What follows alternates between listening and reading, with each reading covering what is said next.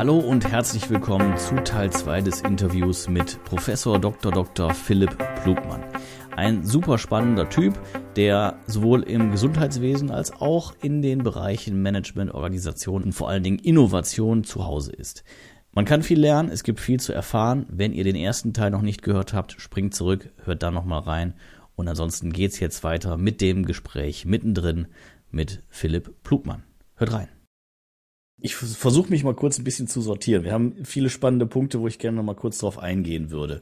Okay. Ähm, der eine ist, du hast das Thema Zielsetzung ja eben schon so beiläufig mal erwähnt. Dazu hast du auch ein Buch geschrieben und dass ja. du Ziele setzen kannst, das haben wir auch festgestellt. Ja. Ähm, magst du vielleicht noch mal kurz, also einfach mal machen war jetzt gerade schon mal ein Hinweis, das Ganze zu ja. organisieren, auch langfristig zu denken war schon ein Hinweis dazu. Ja. Was ist noch wichtig, um sich Ziele zu setzen und diese auch zu erreichen? Weil das ist ja der Subtitle deines Buchs. Genau, also ich glaube, wichtig ist, dass man sich, wenn es um berufliche Ziele geht, also private Ziele kann man sich natürlich immer setzen, aber da hat man nicht immer so die, man weiß nicht, äh, wohin die Liebe fällt und wo es einen hin verschlägt. Das sind Sachen, man kann natürlich sagen, ich werde Triathlet oder ich, ich, ich, ich, ich, ich baue einen Kinderspielplatz oder ich engagiere mich ehrenamtlich, das ist alles klar. Mhm. Äh, beruflich ist es einfach so, ich glaube, man muss, man muss sich hohe Ziele setzen und zwar nicht, weil es sich so schick anhört, sondern meine persönliche Erfahrung ist einfach die, auch aus, de, aus meiner Schulzeit, dass man leider von mehr Bedenkenträgern umgeben ist, als von Leuten, die so ein positives, aktives Spirit haben. Ja. Mhm. Und das führt dazu, dass wenn man seine eigene Zielsetzung abhängig macht vom Feedback seines Umfeldes, man tendenziell äh, eher negative Informationen bekommt, die einen dazu verleiten, seine eigene Zielsetzung herabzusetzen. Mhm. Ähm, deshalb äh, bin ich der Meinung, ähm, muss man sich hohe Ziele setzen und muss also dann, quasi so Präventivmaßnahme. Das heißt, wenn jetzt dann negatives Feedback kommt, dass man äh, vielleicht gedanklich ein bisschen runterschraubt und dann immer noch ein vernünftiges Ziel hat oder äh, nee also nee. ich würde ich würde ich habe ich habe zwei Kernerfahrungen gehabt, wo ich gesagt habe, gut, dass ich äh, äh, einen, einen übertriebenen Egoismus und eine übertriebene Selbsteinschätzung hatte zu der Zeit, wo, wo mir meine Außenwelt äh, weismachen wollte. Geht dass, nicht. Ja.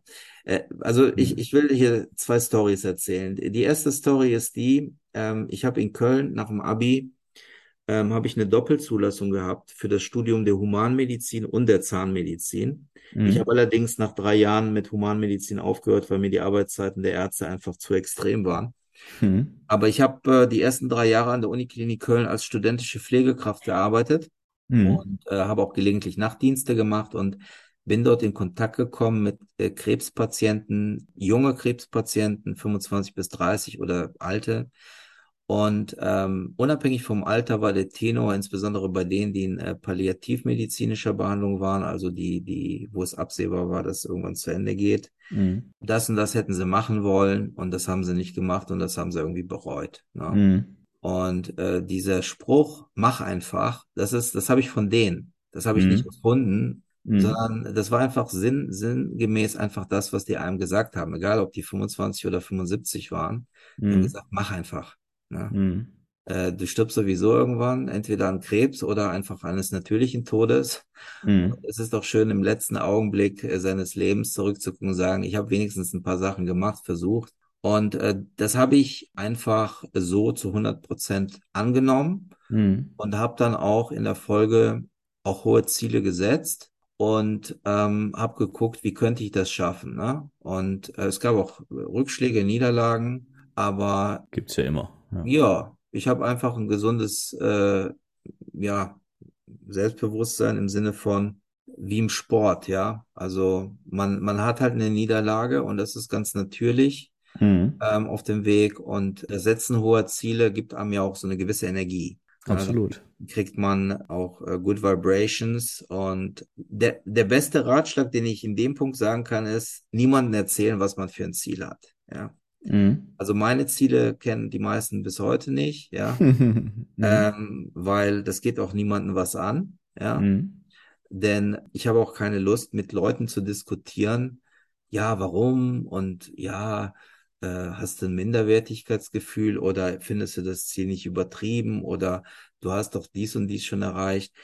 Ähm, das ist totale Zeitverschwendung. Man setzt sich ein hohes Ziel, hat die Milestones auf dem Weg dahin und ähm, ein Ziel kann auch ein ganzes Leben äh, gestalten. Ja, also insofern, äh, solange man der Außenwelt nicht erzählt, was das eigene Ziel ist, ist es ein garantierter Energielieferant, weil man immer diesen Fixstern am Horizont hat, wo man sagt, ja, vielleicht brauche ich noch zehn Jahre, vielleicht brauche ich noch fünf Jahre oder 15 Jahre, aber ich gehe konsequent den Weg. Mhm. Und es ist wie, wie, wie ein inneres Spiel.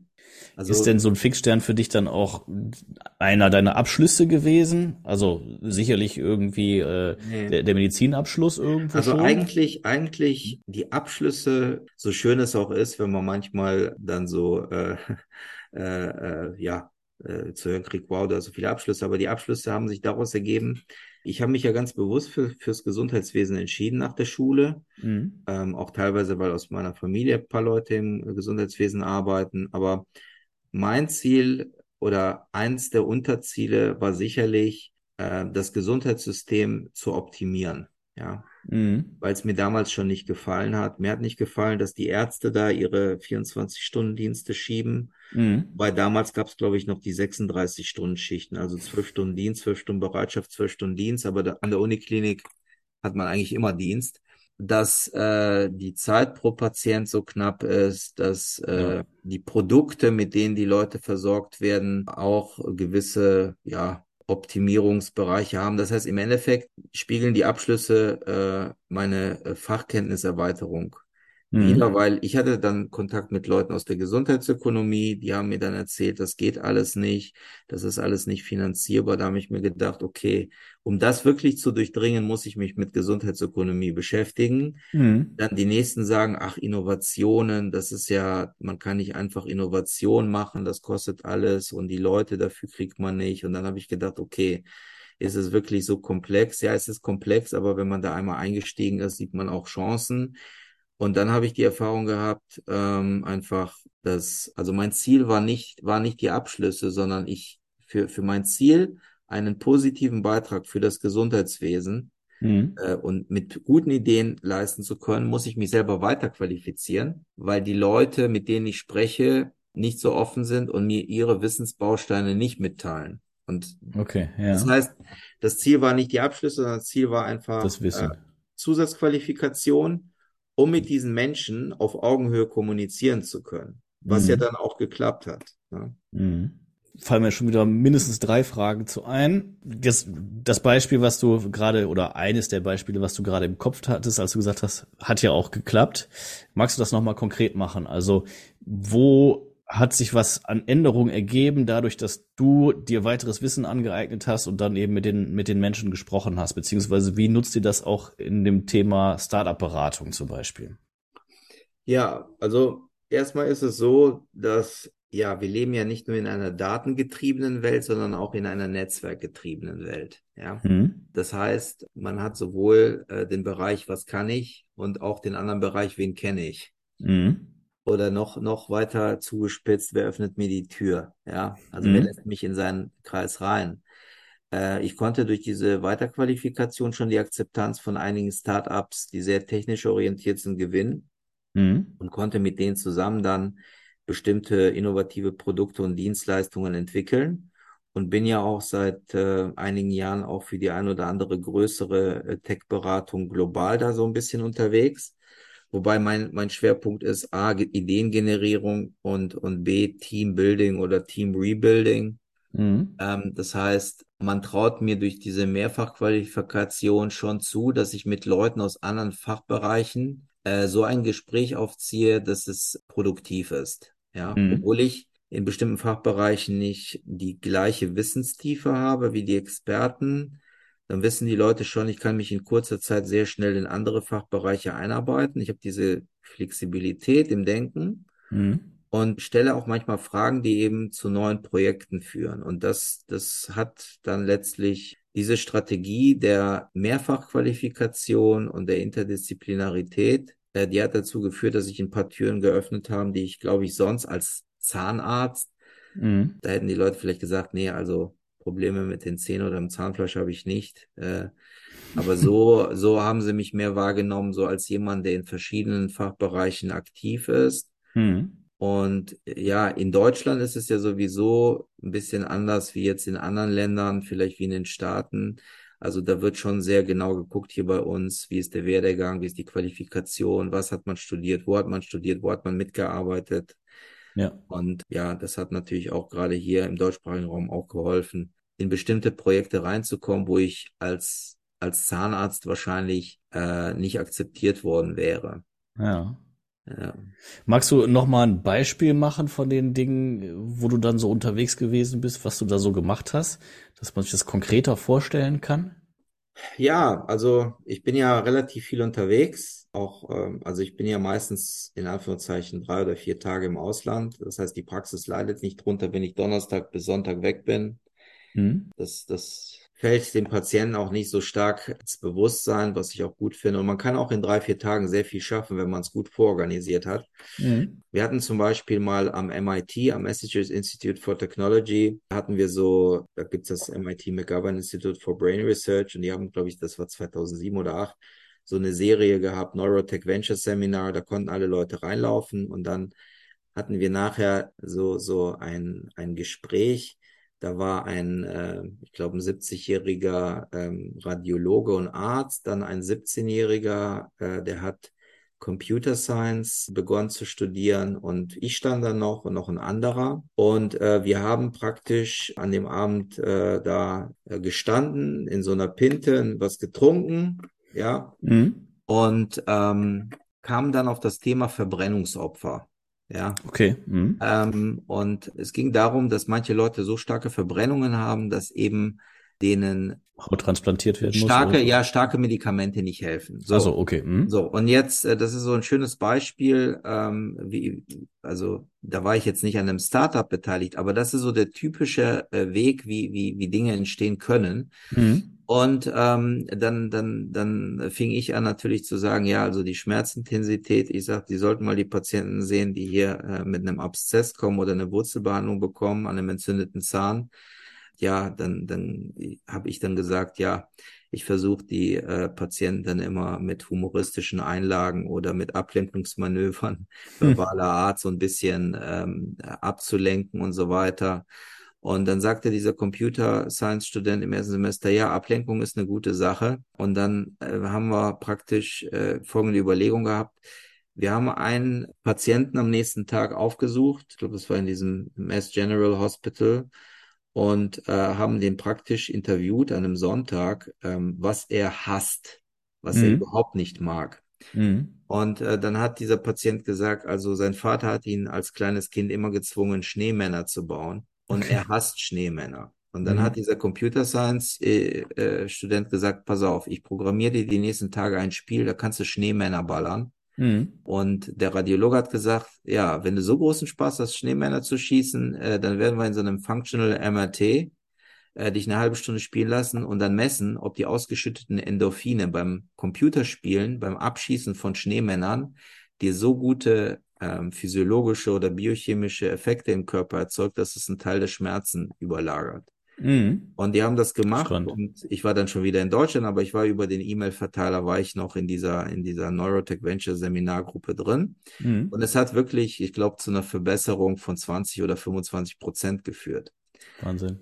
Ähm, das heißt, habe ich auch in vielen anderen Zusammenhängen gemacht, es geht gar nicht so sehr darum, dass man nur Spezialisten hat, sondern eine Gruppe von Menschen, die unterschiedliche Qualifikationen haben und Ideen und die zum Wohle von Individuen oder Familien oder der Gesellschaft innovative Ansätze versuchen, irgendwie in die Realität zu materialisieren. Ja. Mhm. Und das entstand eben aus diesem anderthalb oder zweistündigen Gespräch an dem einen Abend in dieser Pinte am MIT. Mhm. Und so ähnlich läuft das auch in den Startups. Das heißt, man sitzt, man spricht, man tauscht sich aus. Jemand kommt mit einer ersten Idee, eine andere Person reflektiert das und das ist dann wie so ein Knetball, so ein vielfarbiger Knetball. Das heißt, am Ende hat man so wie so einen kleinen Fußball, so eine bunte Knetmasse Mhm. Aber die entstand durch eine vielfache Hin- und Her-Reflexion unter diesen Leuten. Und das setzt natürlich auch voraus, dass man offen ist, seine Idee von anderen auch zerreißen zu lassen. Mhm. Es fordert aber auch irgendwo, dass der Respekt innerhalb dieser Gruppe trotzdem gewahrt bleibt, selbst wenn man eine verrückte Idee äußert. Ja, dass es halt sich auch dann formen lassen kann, ne? Und, genau. Und, ja. und so in diesem, in diesem Stil läuft das. Das heißt, die Bereitschaft der Experten, von ihrem hohen Ross runterzukommen, weil dieser 70-jährige Radiologe, ja, mhm also ich kann mir nicht vorstellen, dass bei uns sich ein 70-jähriger Radiologe, der auch noch an der Universität eine hohe Reputation hat, mit einem 17-Jährigen an einen Tisch setzt und dass und die zuhört dann, ne? Ja, das ist zum Beispiel in den Staaten äh, nichts Ungewöhnliches. Da, da, da sagt man sich, okay, mal schauen, was rauskommt, aber man lässt sich auf dieses Abenteuer ein. Mhm. Und ähm, ich glaube, diese Offenheit auch den jungen Leuten gegenüber, auch in Unternehmen ist ein Erfolgsfaktor, weil die, die jungen Leute, die haben viel Potenzial, auch wenn sie wenig Berufserfahrung haben manchmal und noch nicht so qualifiziert sind, aber die kommen mit Ideen um die Ecke. Mhm. Denkt man sich manchmal auch, wow, ja. gut, dass wir diese Person mit im Team hatten. Und so ist es gewachsen. Super, super, super spannend. Ja, wir sind jetzt schon deutlich fortgeschritten in der Zeit. Äh, ja. haben jetzt schon im Prinzip zwei Folgen besprochen. Du hast auch gesagt, dass ähm, du ja morgen dann relativ früh raus musst. Deswegen will ich dich auch nicht zu sehr jetzt heute Abend äh, einspannen. Gleich nochmal die Frage, was genau machst du denn in Boston? Du hast jetzt eben schon vom MIT gesprochen. Bist du wieder am MIT oder was machst nee, du? Also in, in Boston ähm, findet jetzt äh, von Freitag bis Sonntag die sogenannte äh, German American Conference at Harvard statt. Das ist eine von Studenten veranstaltete Konferenz. Mhm. Die dreht sich um die transatlantischen Beziehungen zwischen Staaten und Deutschland. Da gibt's ja schon seit Jahrzehnten so eine gewachsene oder gewachsene Strukturen. Und äh, da ist zum Beispiel Samstagabend ist so ein äh, Abendessen, da spricht auch der Sigmar Gabriel, aber ich glaube, er spricht auch am Sonntag und dann von deutschen und amerikanischen Unternehmen äh, Führungskräfte sprechen, da Studenten sprechen, junge Leute, die Startups machen oder machen wollen. Es gibt Panel Discussions, Workshop, eine Innovation Launch. Also ich glaube, es kommen, ja, ich weiß nicht, 500 bis 1000 Menschen werden da teilnehmen. Mhm. Und ähm, es gab irgendwie für, für die Alumni, die da beim Harvard Club Rhein-Main äh, Mitglied sind, wo ich auch Mitglied bin, okay. ähm, mhm. die Möglichkeit, da äh, für ein begrenztes Kontingent sich zu melden. Das habe ich gemacht, weil ich mir das Konzept angeguckt habe und ich finde es total cool, dass Studenten das veranstalten und dabei sind. Mhm. Weil das ist ja, das sind ja die Schultern, auf denen die Zukunft unserer Gesellschaften sich stützen werden. Und es ist einfach spannend, da zuzuhören und zu lernen und sich auszutauschen. Mhm. Und äh, ich werde da sicherlich, sicherlich nicht jedes Jahr hinfahren, aber es hat sich in diesem Jahr diese einmalige Möglichkeit ergeben und ich gehe da voller Vorfreude hin. Mhm. Und wie immer im Leben, das ist meine Erfahrung, man investiert die Zeit und man, man nimmt viele Erkenntnisse mit Mhm. Und man lernt auch neue Leute kennen, also Thema Netzwerken. Insofern freue ich mich total darauf, auch wenn natürlich für drei oder dreieinhalb Tage das ein bisschen anstrengend ist. Aber mhm. Dienstag nächster Woche ist ja ein Feiertag und da kann man schön ausschlafen. Ja. Und den ganzen Tag nichts machen. Mhm. Ja. Und dann hast du es wieder drin. Genau. So ist die Planung.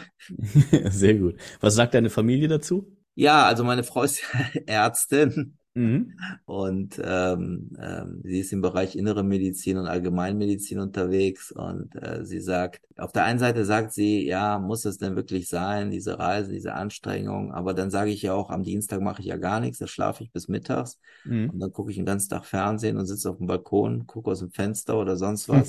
mhm. Und auf der anderen Seite, sie ist auch aus dem Gesundheitswesen, auch für Innovation sehr äh, begeistert und sie, sie kennt ja die Absichten das ist ja eingebettet eben in diese langjährige Strategie, mhm. positive Impulse ins Gesundheitswesen äh, zu bringen. Das heißt, äh, sie sieht das als, als äh, Notwendigkeit und da habe ich auch die Unterstützung. Ne? Mhm. Aber äh, ich frage immer brav vorher, ne? Mhm. weil meine Frau die Chefin zu Hause ist, im Sinne von, ähm, es hilft ja alles nichts, wenn man ständig weg ist und dann zu Hause das zulasten der Beziehungen zur Familie geht. Absolut. Also ich hole mir immer vorher grünes Licht und ähm, sehe auch zu, dass ich es nicht übertreibe. Sehr gut, sehr gut, sehr gut. Fährt deine Familie manchmal schon mal dann mit, äh, wenn du irgendwelche ja. Ja, also äh, ganz, ganz, so. ganz skurril jetzt zum Beispiel, äh, ja, mache ich. Haben wir auch schon mhm. mit Boston ein paar Mal gemacht. Jetzt zum mhm. Beispiel für die Professur in Indien. Äh, wir sind im April, in der zweiten Osterferienwoche, glaube ich, ist es. Mhm. Ähm, sind wir acht Tage in Dubai. Mhm. Und jetzt kommt's. Und dann fliege ich für drei Tage in der Mitte, fliege ich für drei Tage nach Hyderabad, weil das ist von Dubai aus, glaube ich, drei Stunden zwanzig. Ah. Ja, das heißt, die können mhm. weiter schön äh, im Swimmingpool rumplatschen und Eis essen. Ja. Mhm. Und ich bin dann vielleicht sogar nur zwei Tage drüben. Ich muss gucken, ob zwei Tage hinhauen. Mhm. Aber äh, zwei bis drei Tage bin ich dann in der Mitte der Ferien quasi, dann in Hyderabad, dann komme ich zurück und dann mache ich weiter Urlaub mit der Familie. Äh, Schwiegermutter cool. kommt auch mit. Äh, insofern. Haben alle was davon. Ja, genau. Ich bin dann drei ja. Tage weg und äh, die haben dann insgesamt acht oder neun Ferientage, wovon ich halt in der Mitte nicht da bin. Aber äh, wie gesagt, wenn man schon mal in Dubai ist, ist man in dreieinhalb Stunden auch in Hyderabad und das geht alles rucki zucki. Ja. Nicht schlecht. Ja, das passt auch zu dir, muss man ja sagen. Wie kann man das nochmal sinnvoll kombinieren, nach dem, was wir äh, heute so über dich gelernt haben? Ja, Philipp, mega spannendes Gespräch. Hätte auch nicht gedacht, dass es irgendwie, also klar, also die Grundthemen äh, grob schon, aber was wir heute besprochen haben, wie wir es besprochen haben, hatte ich nicht mit gerechnet. Okay. Ähm, fand ich super spannend, hat mir richtig viel Freude gemacht. Äh, ich hätte tatsächlich noch ungefähr 20 Fragen, die wir vielleicht dann ja nochmal in einem Termin in mittlerer Zukunft oder sowas besprechen können, ja, wenn gerne. du da äh, Interesse dran hast. Ja. Ich bin auch sehr sicher, freut mich, Dankeschön. Bin sehr sicher, dass die Zuhörerinnen und Zuhörer auch eine Menge Spaß hatten und vor allen Dingen auch einiges gelernt haben. Äh, nicht nur über dich, sondern auch eben praktisches Wissen, was man, was man mitnehmen kann. Ja. Insofern im Namen aller Zuhörerinnen und Zuhörer und natürlich auch in meinem ganz, ganz herzlichen Dank für das Gespräch. Ja, danke auch. Dann will ich dich jetzt nicht länger aufhalten. Ich wünsche dir eine gute Reise. Viel Spaß in Boston. Äh, Danke. Ist ja auch eine schöne Stadt und äh, ich kenne Harvard nur als Besucher, als Urlauber, aber auch das ein sehr schönes Gelände. Absolut. Ja, und dann würde ich mich freuen, wenn wir im Austausch bleiben. Wir werden deine Kontaktdaten natürlich in der Folgenbeschreibung ähm, und in den Social Media Posts und so ähm, direkt mit verlinken. Wir werden deine Bücher verlinken, zumindest auszugsweise. Mhm. Wer sich dann ein größeres Bild von dir machen möchte, der kann dich ja dann äh, ja anschauen, dein Profile anschauen und sich da mehr Informationen noch holen. Ja, vielen Dank. Danke, Philipp. Ja, Philipp, herzlichen Dank. Das war's dann für heute, liebe Zuhörerinnen und Zuhörer. Wenn ihr irgendwelche Fragen, Anregungen habt, dann schreibt uns gerne eine E-Mail an die info at m-x-m.net. Vergesst nicht, den Podcast zu abonnieren Schaut vorbei bei LinkedIn, bei Instagram, bei Facebook. Wir sind da vertreten und da findet ihr auch die Infos zu Professor Dr. Dr. Philipp Plugmann. Philipp, Dankeschön. Bis bald. Auch. Bis bald. Tschüss. Ciao.